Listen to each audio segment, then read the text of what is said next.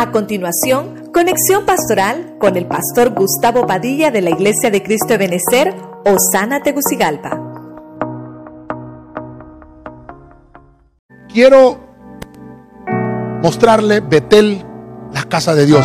Tal vez siete características, hay muchas más. En algunos otros versículos bíblicos vamos a encontrar que en Betel sucedieron cosas terribles.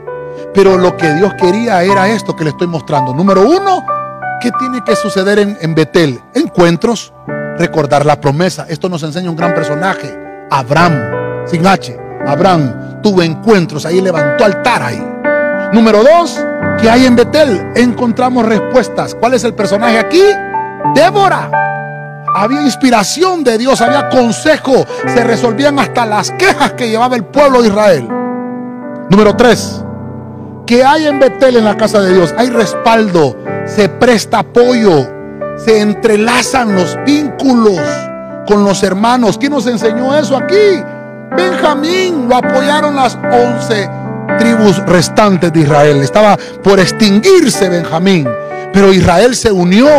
Y esto es lo que nos enseña la casa de Dios. Tiene la casa de Dios, hermanos, los que pertenecemos a la casa de Dios, los que pertenecemos a Betel, cuando nuestras familias se han convertido en casa de Dios, nos apoyamos entre todos. Número cuatro, tienen que haber, hermanos, señales, signos evidentes en la casa de Dios. ¿Quién nos enseñó esto?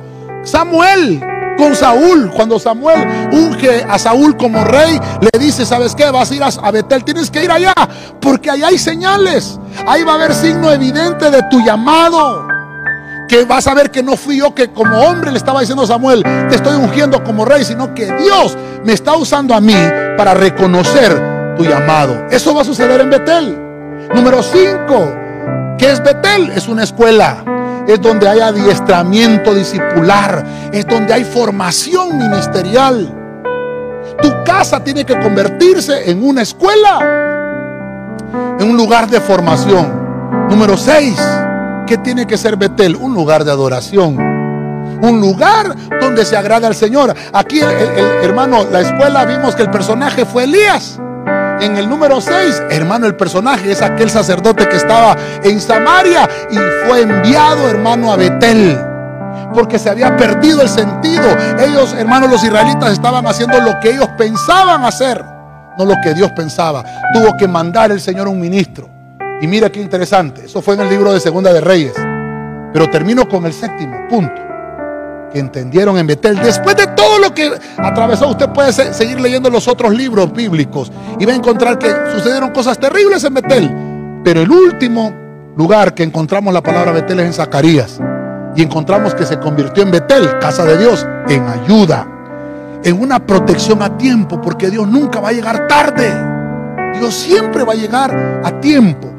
Y hermano, y aquí nos habla de seguridad. ¿Quién es el personaje aquí? Zacarías.